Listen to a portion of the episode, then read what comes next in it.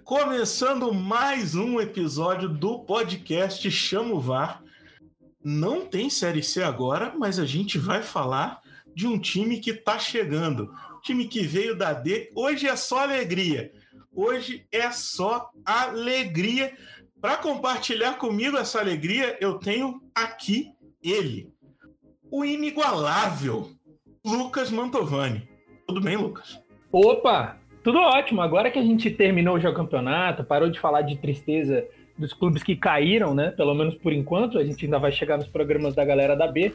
Mas nesses aqui, só energia para cima, só falar de coisa boa e, claro, falar muito do Campinense hoje. E já deixando meu abraço para todo mundo aí que está escutando e, claro, para o nosso convidado. Para falar de Campinense, nós temos um convidado muito mais do que especial. Ele que ficou maluco com a classificação, com acesso do Campinense. Zé Pereira, tudo bem, Zé Pereira? Olá, Celso, olá, Lucas, muito obrigado aí pelo convite. Olha, sim, está tudo muito bem. Posso falar que eu nunca disse essa frase com os pulmões tão cheios quanto em 2021, pelo menos nos últimos 10 anos, eu, posso te afirmar isso. E estou muito feliz em poder participar mais uma vez do do Chame Vá, não agora como um convidado do Baiano de Dois, mas sim do, do clube ao qual eu, eu torço. E sim, o vídeo aí viralizou. Quem não viu ainda, tipo, é, pode. Só gostaria de deixar claro que eu tava comemorando o acesso, não era um problema de disfunção erétil. Quem não viu o vídeo ainda, a gente vai deixar o link na descrição. Vale a pena ver, porque é emoção pura. Mas, José, conta pra gente quem ainda não conhece você, como faz para te seguir nas redes sociais? Você tem Twitter, tem Instagram, tem TikTok? Como é que faz? É, eu já tentei me cadastrar no TikTok, mas como eu já passei dos 30 anos, eles mesmos já, já cancelam, assim, não, não permitem. É, mas eu só uso o Twitter. Eu tenho um, um Instagram, mas que eu uso só para tirar fotos do, do, dos cachorros mesmo. Mas eu tô. Eu vivo no Twitter. Meu Twitter é o JPSN89, que são minhas iniciais. Se procurar também é qualquer menção ou é, postagem do Baião Podcast, né? O podcast qual que faço parte, Baião de Dois. No, principalmente nos de episódios, o meu, o meu é, arroba vai estar tá lá linkado na, nas descrições. Então, quem quiser me seguir, pode ficar à vontade. Mas espera aí, antes de entrar no assunto principal, eu vou pedir para você seguir a gente nas redes sociais, nosso Twitter, nosso Instagram e no nosso TikTok, arroba pode chamovar. No nosso YouTube, vá lá e se inscreve, podcast Chamovar é o nome do canal. Considere também apoiar o nosso projeto no apoia-se, apoia.se barra podchamovar ou no PicPay na assinatura arroba podchamovar. Pode também mandar um pix pra gente, chamovarpodcast arroba gmail.com é a nossa chave. Se você quiser conversar com a gente sobre futebol e outros temas, não só sobre a Série C, entra no nosso grupo do Telegram que está aberto. Só pesquisar cabine do VAR. Para quem quer fazer parte do VAR, estamos procurando novos integrantes. Só preencher o formulário que a gente entra em contato com você. Pode ficar tranquilo que todos esses links estão na descrição. Pode escutar o programa e depois conferir na descrição todos os links. Vamos lá. Agora falando um pouco sobre a história do Campinense. O time foi fundado em 1915, ele já conseguiu né, participações históricas no Campeonato Brasileiro, foi quinto na Série A de 62, foi segundo na B de 72, quarto na C em 2003, terceiro na C em 2008, agora foi vice-campeão da Série D em 2021. Ou seja, traz pra gente um resuminho aí da história do clube, como foi fundado, como é a relação do Campinense com a cidade. Faz pra gente um resumo do Campinense.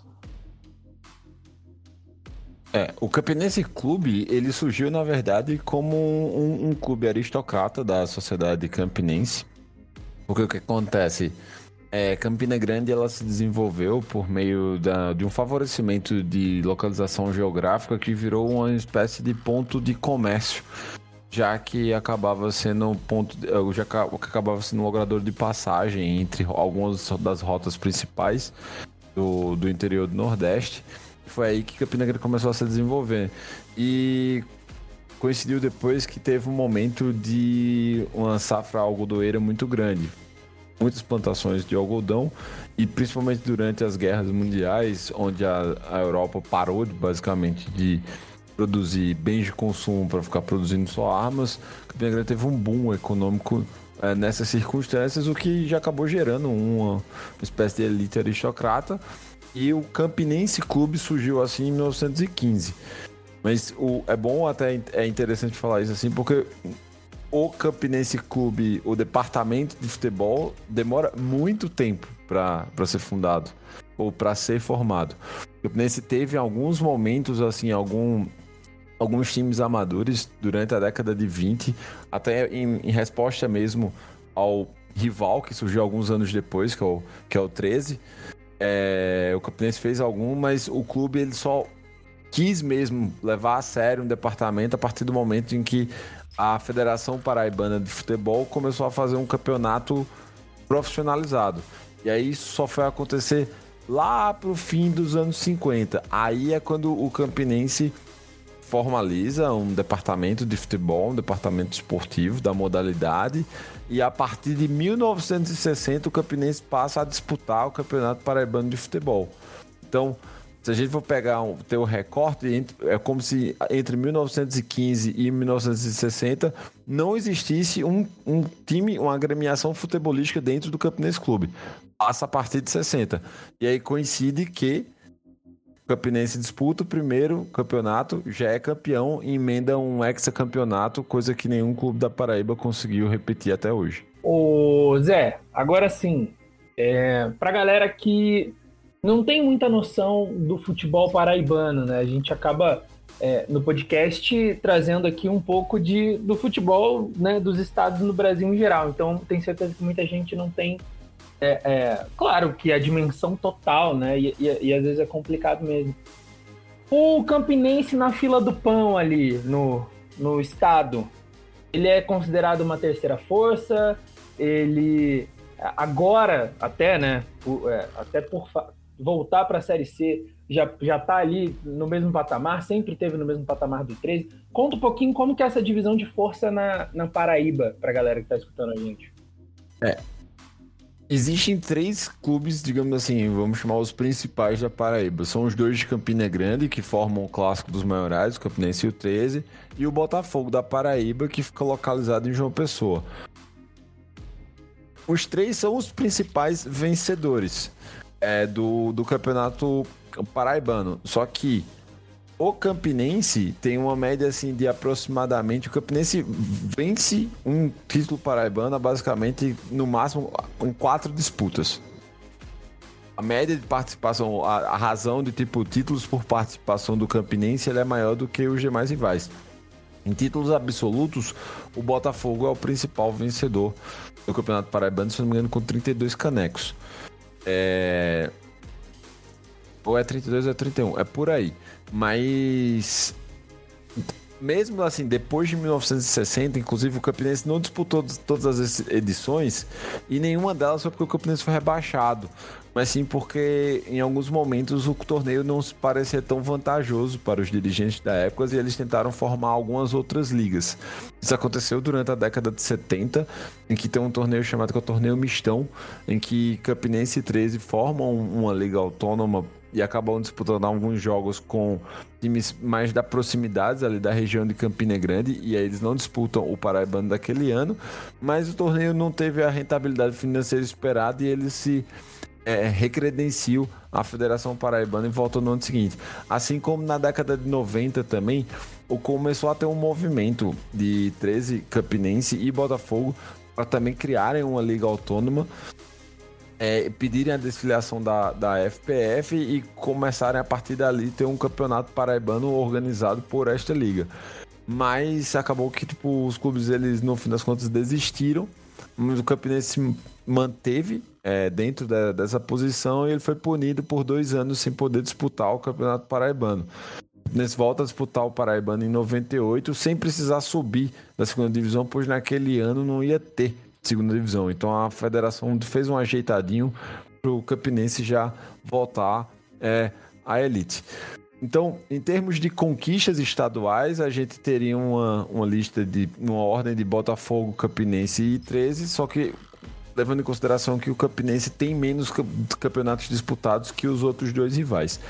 Passando da Paraíba, aí é que rola uma certa disputa entre quem é que tem o troféu mais importante do futebol paraibano. O Campinense foi campeão da Copa do Nordeste em 2013 e o Botafogo foi campeão da Série D no mesmo ano. O 13 é o único clube dos três principais que ainda não tem uma, um, um torneio, né, um troféu é, de além da, das, assim, de representatividade além da, das fronteiras estaduais. Todavia, o 13 entra dentro da polêmica do, da Série B de 86, né? Que foi aquela Série B inchadona, até porque a Série A foi mais inchada ainda, que tinham quatro grupos, mas o torneio acabou não sendo é, finalizado, ele não foi concluído. Então, algumas, alguns historiadores consideram que aquela Série D teve quatro campeões. E o 13 seria um deles porque foi um dos que liderou o seu respectivo grupo. Mas não há reconhecimento da, da CBF é, dentro para essa conquista. Então, esse é o, o, parâmetro assim de disputa entre o, os, os principais rivais. Agora, em confrontos diretos, se eu não me engano, eu acho que o, o Campinense leva pior do que os dois. Eu acho que o 13 é o clube que teria mais, mais vitórias no, tanto contra o Campinense quanto contra o Botafogo, se eu não me engano. Então você tem essas perspectivas entre os clubes é, da Paraíba. Partindo pro, pro, é, para fora desses três, a gente tem o Alto Sport, que é um outro clube de João Pessoa, um clube bem tradicional, mas que já está em crise financeira já faz muito tempo e eles estão disputando a segunda divisão do Paraibano, tendo a oportunidade de subir, caso consigam é, vencer a disputa terceiro lugar. E também alguns times do Sertão, algumas agremiações do Sertão que sempre fazem frente ali e tem é, um, todos eles já foram também campeões estaduais, como Nacional de Patos, o Souza, que vai disputar a Copa do Nordeste agora em 2022 e é o clube do Sertão que tem mais títulos estaduais, que são dois, assim como o Atlético de Cajazeiras, que também já teve algumas participações em torneios é, nacionais. É, você já introduziu ali que Campinense ganhou a Copa do Nordeste e o Botafogo ganhou a Série D no mesmo ano, os dois em 2013.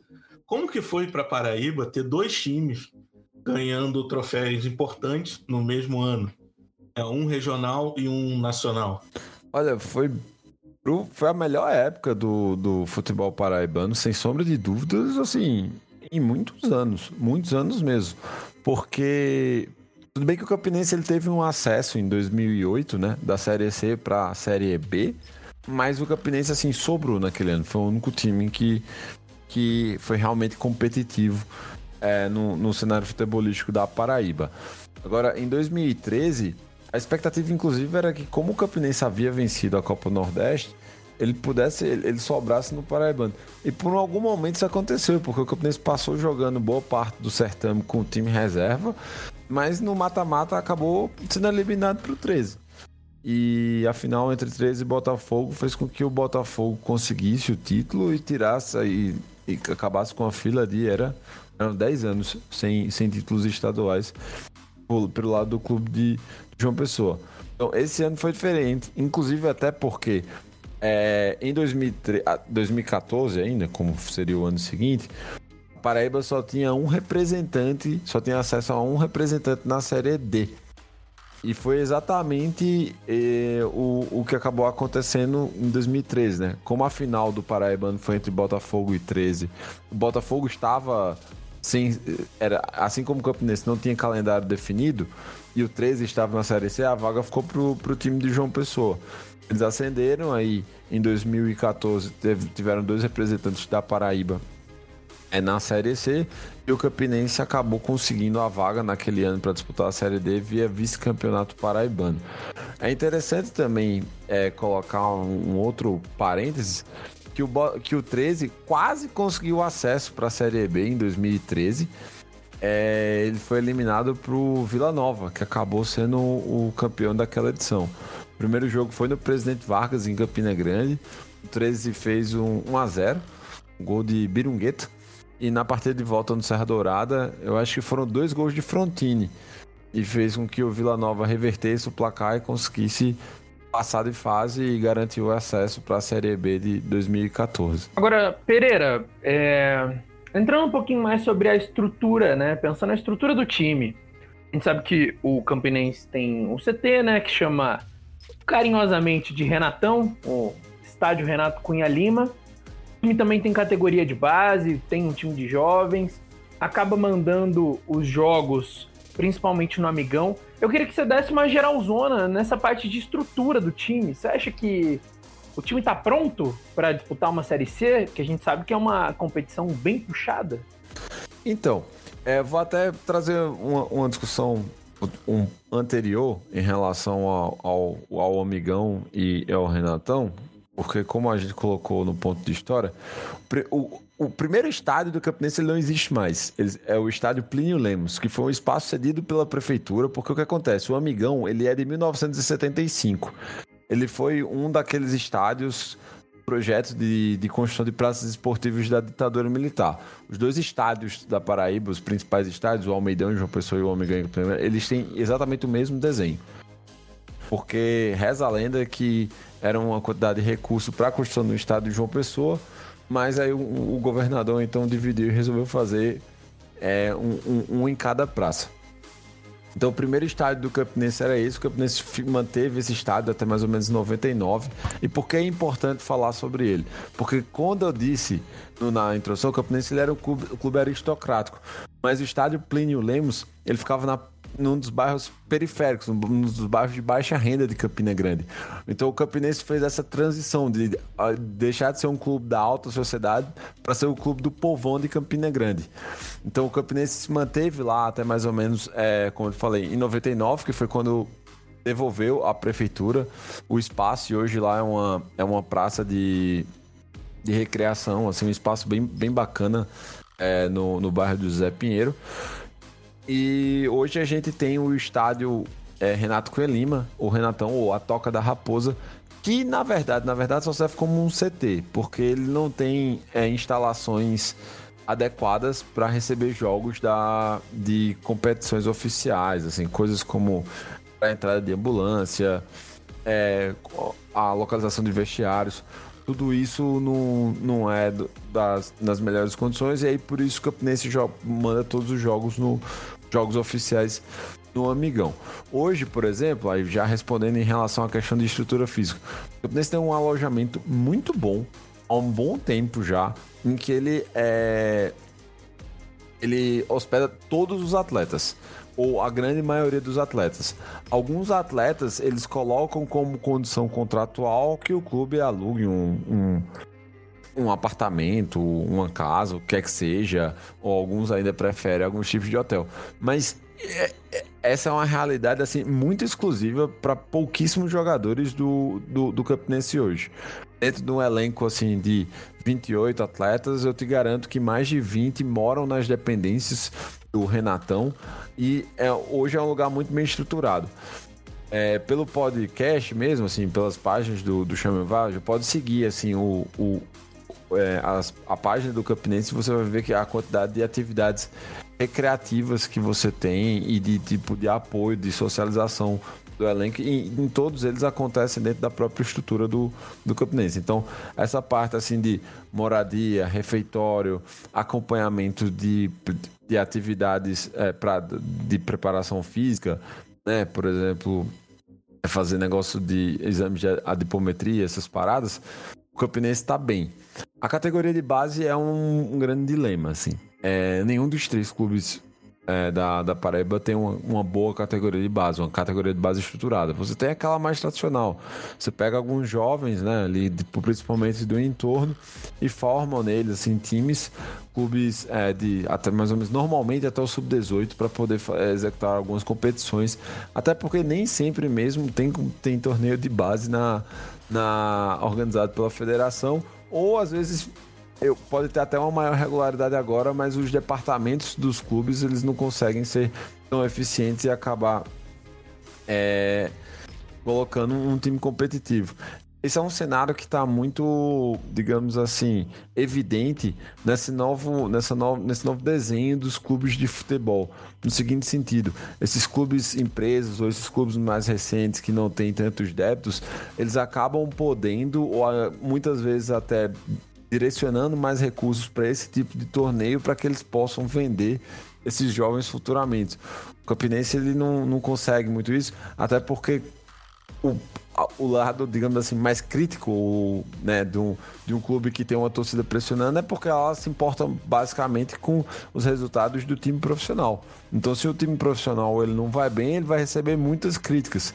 E quando ele não vai bem, isso vai demandar ainda mais recursos. E aí, obviamente, se você tira, para você colocar mais recursos em algum lugar, você está tirando de outro.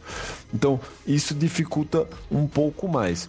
Mas em comparação, por exemplo, com outros clubes que disputaram a Série C recentemente, como a própria Jacuipense ou Imperatriz, ou até mesmo assim o Atlético Cearense que subiu agora, o Campinense não deixa a desejar em infraestrutura não.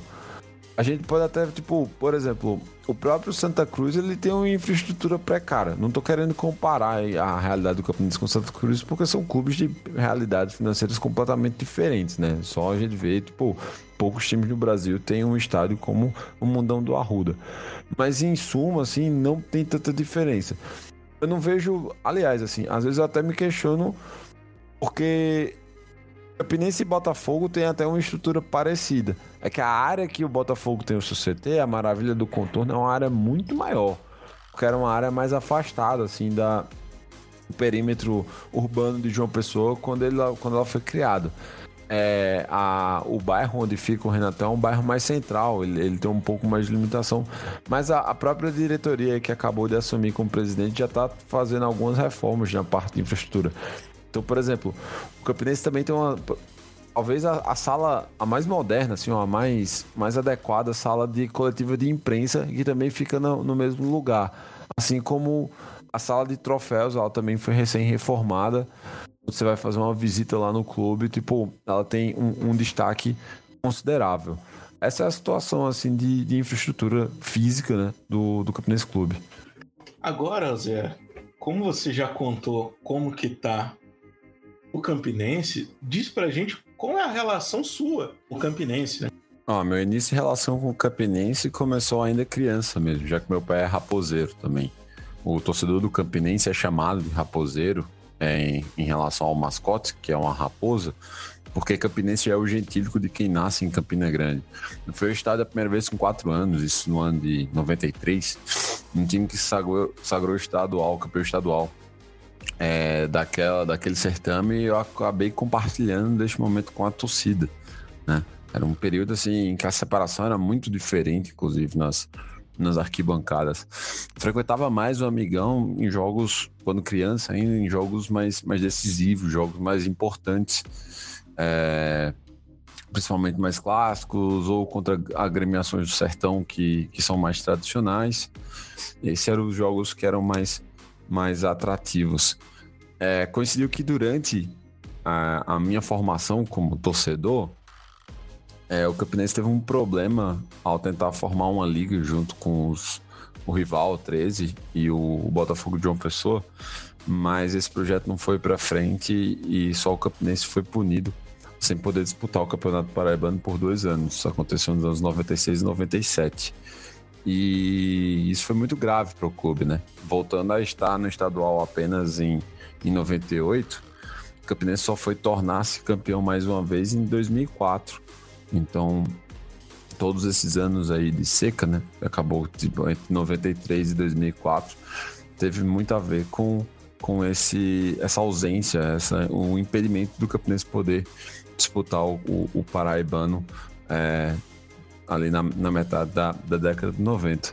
Então posso afirmar que o período em que eu me tornei torcedor do Campinense não foi marcado por vitórias, mas dizem que o sofri, é no sofrimento que a gente forma uma casca, né? Foi exatamente isso que acabou acontecendo. O fanatismo só crescia ao ponto de, quando eu morava em João Pessoa, já estava na faculdade, é, e as distâncias entre João Pessoa e Campina Grande é de aproximadamente 120 quilômetros, às sextas eu saía da faculdade direto para a rodoviária é, já para pegar um ônibus com o intuito de assistir o último coletivo preparatório do, do Campinense antes da rodada de final de semana. Então, quando me perguntam ah, qual é o teu nível de fanatismo, eu respondo que ah, eu sou daqueles que vai ver os treinos do time. Agora, já que a gente vai falar dessa parte de torcida, de fanatismo, falar um pouquinho sobre esse ano do Campinense. É um ano muito especial. O time, né, começando ali no campeonato estadual, foi terceiro na primeira fase, derrotou o Atlético Cajazeirense na segunda fase, passou pelo Botafogo na semifinal e acabou sendo campeão em cima do Souza. Ô Pereira, cara, e aí, o que, que, você achou desse estadual do, do Campinense? Quando você estava esperando um, um, um, o time já vinha se preparando para fazer uma campanha tão boa? Ou você, você, tipo assim, se surpreendeu com o que você viu em campo? Provavelmente foi o título estadual mais importante da história do Campinense. Porque era, era muito notório, assim, que o, o time não tinha. Tava longe de ser um dos favoritos a ganhar. Longe, muito mesmo. Tanto que o ano começou com uma sapecada de 7 a 1 para o Bahia na Copa do Brasil. É... Logo depois desse jogo, rolou uma dispensa aí, algumas acusações de problemas com, com apostas, né? Que é, um, são, que é hoje até uma situação até um tanto recorrente em alguns clubes do, do Brasil. Nunca não se teve nada aprovado, mas houve uma dispensa assim, de oito atletas logo depois desse jogo. O Campinense é, trouxe, mais, trouxe alguns outros para repor. E na estreia do Paraibano também perdeu. É, isso acabou fazendo com que a diretoria mudasse o planejamento. O treinador que foi contratado para tocar o ano, o Anderson é, Araújo, Anderson Araújo, ele foi dispensado com, com, com duas rodadas e aí é exatamente a, onde mudou a temporada do Campinense. O Campinense trouxe Raniel Ribeiro, que era um treinador que tinha passado muito tempo no ABC. E lá no ABC, é, quando vocês tiverem a oportunidade, vocês podem perguntar, porque ele é meio que tipo, ele gera polaridade na torcida do, do Elefante Potiguar. É sempre uma reação meio extremista, assim. Ou todo mundo gosta muito dele, ou odeia muito. E Raniel, ele vinha de dois trabalhos anteriormente que não tinham sido muito bons. Ele foi ele treinou no Lagarto é, de, de Sergipe e ele não foi nem um pouco bem no, no estadual, inclusive é, naquele ano ele teria sido rebaixado, mas rolou uma, uma virada de mesa. E depois ele foi para Goiás, onde ele também tipo, teve um, uma passagem um tanto discreta. Fluminense apostou em Ranielli. Ranielli pegou esse mesmo elenco, assim, tipo, não teve contratações bombásticas nem nada. Deu um padrão de jogo no time, um time extremamente assim, reativo, um, é, assim, com um preparo físico muito bom. Então o Campinense conseguia sufocar bem, assim, tipo, ter boas saídas de contra-ataque, etc. Mas era muito difícil de conseguir criar chances. O Campinense tinha muita dificuldade em conseguir criar chances. É tanto que é, o Campinense classificou em terceiro e pegou o sexto colocado da, da, da primeira fase, que foi o Atlético de Cajazeiras. E passou nos pênaltis. Um jogo assim em que, sinceramente, se fosse para ter tido um vencedor, quem teve a melhor chance durante as, os 90 minutos foi o Atlético. Mas eu acho que foi um daqueles jogos em que, tipo, não, eu não lembro de ter quatro chutes ao gol. Então, uma situação muito complicada. E aí, logo depois, a gente pegou, nós enfrentamos o, o Botafogo, que é o time, assim, com muito um orçamento muito maior do que o Campinense. É, eu acho que no, pro, no Paraibano já, a folha do Botafogo em comparação ao Campinense já dava quase o valor três vezes. Só que o Botafogo também tinha errado demais no, no, no começo do planejamento. Por exemplo, Gerson Guzmão, que fez um excelente trabalho até o fim da temporada, como vocês mesmos sabem, ele tinha acabado de chegar, ele ainda estava conhecendo o elenco e não conseguiu quebrar a retranca do Campinense foi para os pênaltis e aí mais uma vez o, o, digamos assim, o principal jogador da temporada do, da Raposa, que foi Mauro Guatu, saiu melhor, sobressaiu, né? Tipo, conseguiu fazer com que nós é, nos classificássemos para a final. E aí a final era em dois jogos. O primeiro jogo em Campina Grande, o segundo jogo foi em Souza. O Campinense em mais um jogo muito modorrento, assim, sem muitas chances. Aproveitou de uma da única falha, assim, do talvez do melhor jogador do Souza do, no Campeonato Paraibano, que foi o zagueiro Marcelo. É, conseguiu abrir o placar, fechou com a 0 em casa e segurou o 0 a 0 no, no Marizão em Souza e assim garantiu o título paraibano. Então foi uma conquista assim surreal pra, pra gente. Em comparação com, com o que a gente esperava, a, da melancolia que foi a parceria com, com a FDA em uma campanha vexatória na, na Série D para esse começo de temporada, assim, tomando duas sapecadas logo de cara, assim, tipo, uma, a pior goleada da história do Campinense, a outra contra um time, assim, que, tipo, é recém-criado. Então, sair dessas circunstâncias para um, um, título paraibano que nos garantiu participação na Copa do Nordeste, na Copa do Brasil, cara, desse jeito, assim, o, o ano, ele já tava bem, bem, bem acima do esperado. É, mas e o, esse ano o Campinense ainda teve a Série D, o time foi segundo no grupo 3, que era o mesmo grupo de ABC e Atlético que subiram, e do América, que depois foi aquele. Foi o time do, do jogo do vídeo. O jogo do acesso foi contra o América. Isso. No 16 avos de final passaram pelo Sergipe, nas oitavas passou pelo Guarani de Sobral, aí nas quartas o América nos pênaltis, porque tem que ter um sofrimento ali para subir. Na semi venceu o Atlético Cearense de novo e na final a Aparecidense não deu o título, mas o acesso já veio. A gente diz que para a divisão de acesso são quatro campeões. É, o acesso é o título, o troféu, que é só para um, mas o campeão mesmo são os quatro que conseguem acesso. Como foi essa Série D do Campinense? O Campinense não teve muita dificuldade para se classificar. É... Teve uma boa sequência de jogos. É tanto que as únicas duas. Não, o Campinense teve três derrotas na primeira fase. Uma que foi o primeiro jogo contra o Souza, logo depois do, do título paraibano. E numa circunstância em que, tipo, Mauro Iguatu se machucou, o goleiro reserva entregou o jogo, assim, foi, foi bem complicado. Mas, assim, é, em alguns momentos a torcida ficou um pouco crítica com o time na primeira fase, porque todo o elenco que foi campeão paraibano foi mantido e as, digamos assim, as peças mais deficitárias nós tivemos bons reforços que foram se encaixando é, durante a competição e chamando a atenção. O Campinense teve mais duas derrotas para o ABC. O jogo em Campina Grande foi um jogo bem parelho, assim, que dava para o Campinense ter levado. O jogo em Natal, esse eu achei que o, que o ABC já foi bem mais superior. E aí, então, o Campinense não perdeu mais na competição, só foi perder no primeiro jogo da, da final contra a Aparecidense. Mas, assim, para um fim de primeira fase, o estava muito confiante, muito confiante mesmo, estava apresentando um futebol, assim, convincente, com, digamos assim, o, o que deixava mais a desejar era criatividade no, no setor ofensivo. Mas se a gente for levar isso para as outras divisões do Brasil, principalmente acima, a maioria dos clubes a gente vai ter a mesma queixa. Então não era como se fosse algo muito diferente da realidade do futebol nacional. É, é óbvio que quando você entra no, nessa fase de mata-mata, e essa mudança da, da Série C, de regulamento dos dois anos para cá, talvez é, deixe isso até mais evidente, porque antigamente você só precisava de dois jogos para conseguir o acesso. Agora você precisa de seis. E normalmente os clubes eles vão muito condicionados em pensar em não perder. A quantidade de. É, por exemplo, eu pegar. Eu falei isso porque eu, eu, eu comentei durante o, o Baiano de 2.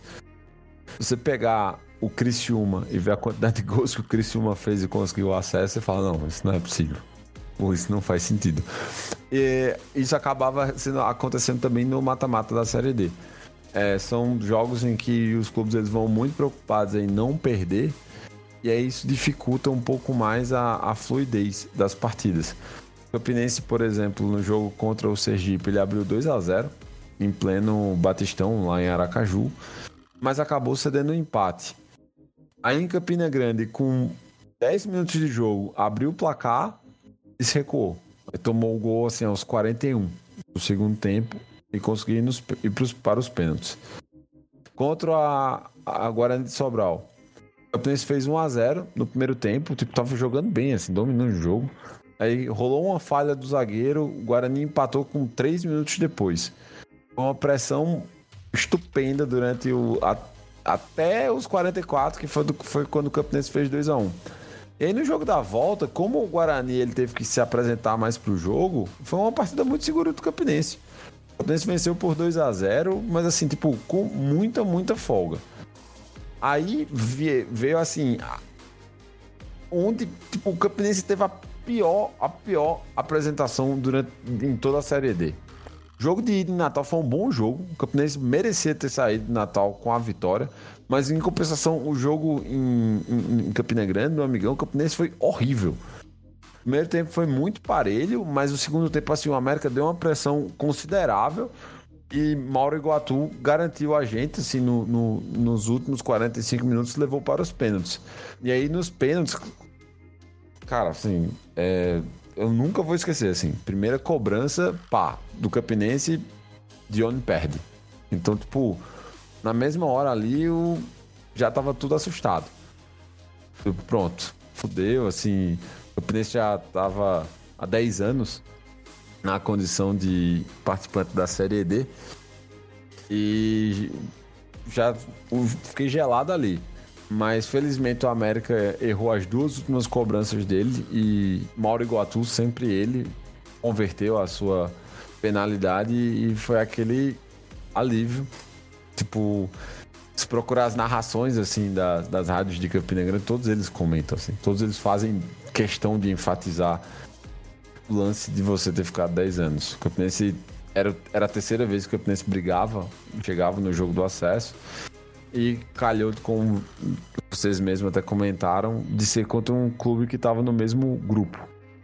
Os outros dois, Atlético Cearense e ABC, também conseguiram garantir vaga na Série C de 2022. E ficou pro América, o América que tá passando agora, já tá há algum tempo na, na Série D e, e tá passando pelos mesmos problemas, os mesmos questionamentos que o Campinense teve de responder ou teve de muitas vezes fugir também durante esses, esses 10 anos. E aí, cara, uma vez que você tem os quatro campeões, velho, os clubes jogam muito mais leve, assim. Os jogos mudam, assim, numa qualidade, assim, considerável, considerável. Campinense e Atlético Cearense fizeram, fez a semifinal.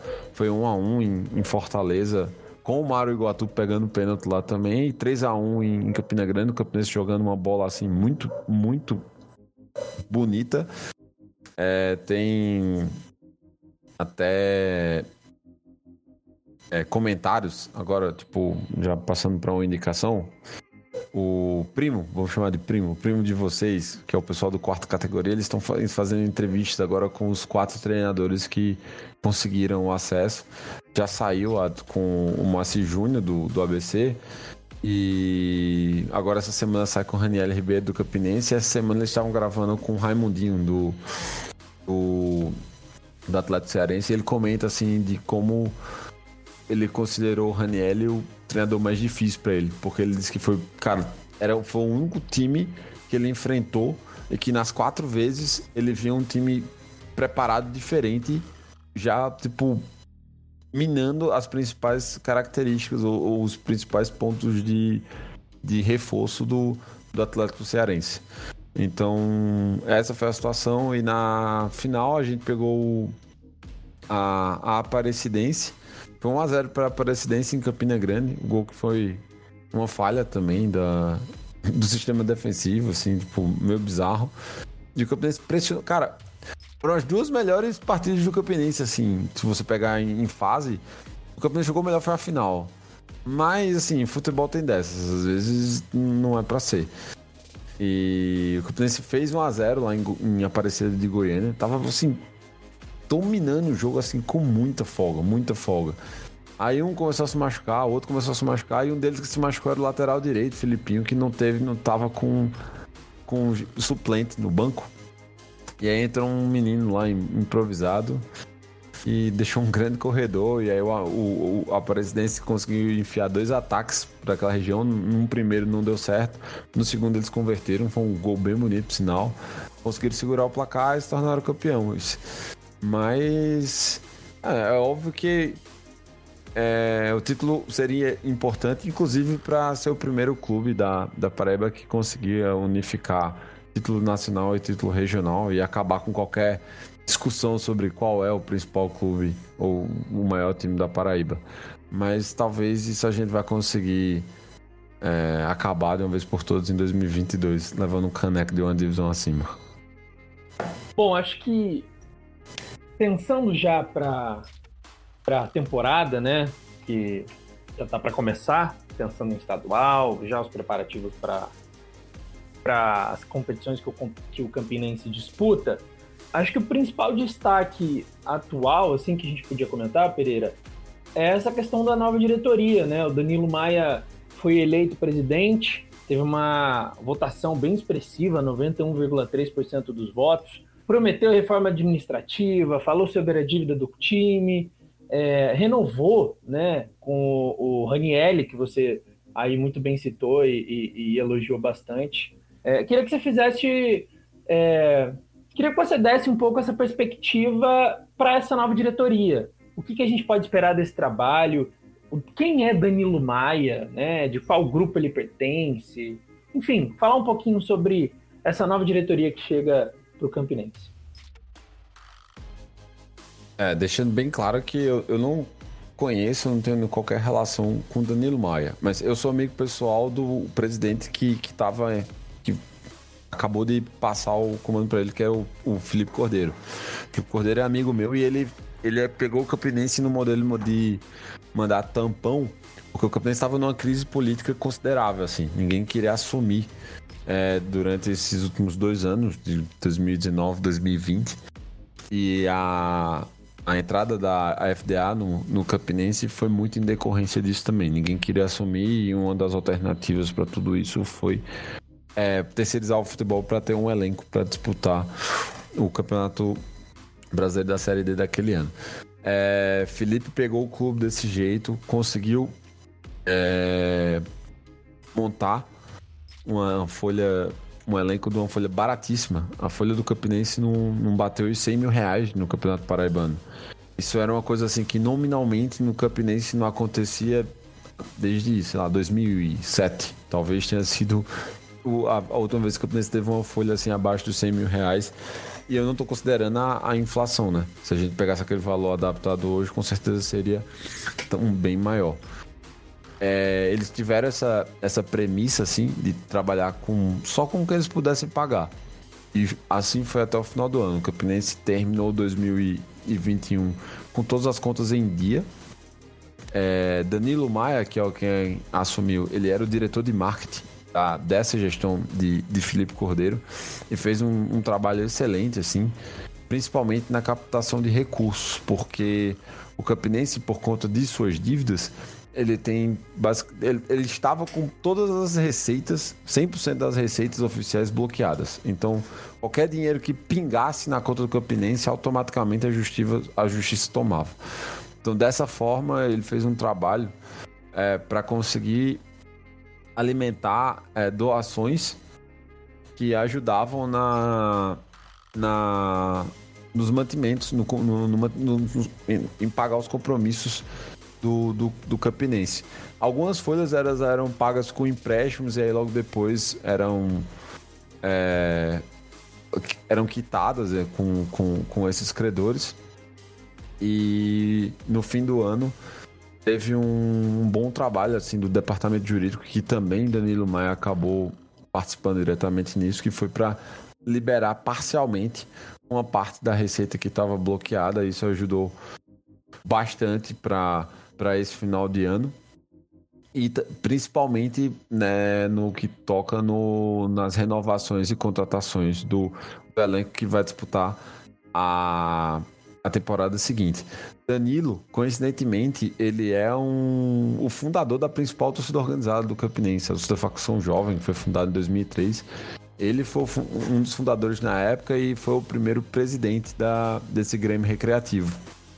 É, é um cara, hum, aí não precisa falar mais nada, né? Extremamente fanático. E uma das coisas assim que pelo menos me marcou como torcedor e eu dei tipo, todos os méritos e inclusive foi uma das vezes em que eu, eu, eu gastei um certo dinheiro esse ano com uns avançados de fase, etc. Tipo, como eu poderia ajudar, eu ajudei. E uma das vezes foi quando o Campinense, pela primeira vez na sua história, é, teve postagens de ações afirmativas é, no, no, no, no, dia do orgulho LGBTQI. Mas, e essa diretoria foi a responsável por conseguir fazer a primeira postagem desse, de, de, desse cunho e pra, foi um motivo de bastante orgulho. É, então eles, eles tiveram esse legado. É, Danilo, ele estava diretamente envolvido com todo o departamento de futebol. O diretor de futebol, que é o Romulo, ele também permanece. Então, é, a gente já pode afirmar que nós temos conhecimento de como é que ele trabalha, pessoal bem pé no chão mesmo, assim, que não faz nenhum, ou não fez nenhum estripulia em 2020 e conseguiu, assim, trabalhar com um orçamento mais limitado, porém conseguiu montar uma equipe muito, muito competitiva há uma expectativa em cima de, com agora com um, um alívio né, nessas contas, assim, que a gente possa montar um, um elenco ainda mais. Um elenco melhor é, para 2022, até porque vai ser necessário já que a gente vai disputar competições de um nível mais alto, né? Tanto a Copa do Nordeste quanto a Série C. Hum, porém, na mesma tocada, assim, de bastante responsabilidade fiscal e como vocês mesmos falaram, tem-se como também é, intuito fazer com que o Campinense tenha é, uma reforma administrativa mais é, profícua para que a gente tenha um, melhor, uma, uma melhor, não só a transparência, mas também um maior equilíbrio na, nas contas do, do clube, assim como também a gente espera que com o passar do tempo o clube vá ficando mais democrático. O é, valor, né, a porcentagem de, de votantes é bom frisar que desta vez a gente só teve chapa única. Então, e teve chapa única porque realmente ninguém teria condições de, de competir com, com esse pessoal que, pelo que eles entregaram em 2021. Então, a expectativa hoje é boa. O Campinense está com um bom nome, assim, na, na, na praça, assim, de tipo um clube sério que consegue honrar todos os seus compromissos. E eu acho que isso, assim, já está fazendo um. já está tendo um certo efeito devido às renovações e os nomes que têm sido ou anunciados ou sendo especulados na, na Toca da Raposa. Zé, você tem algo a mais que queira compartilhar pra gente antes de ir pro, pro encerramento?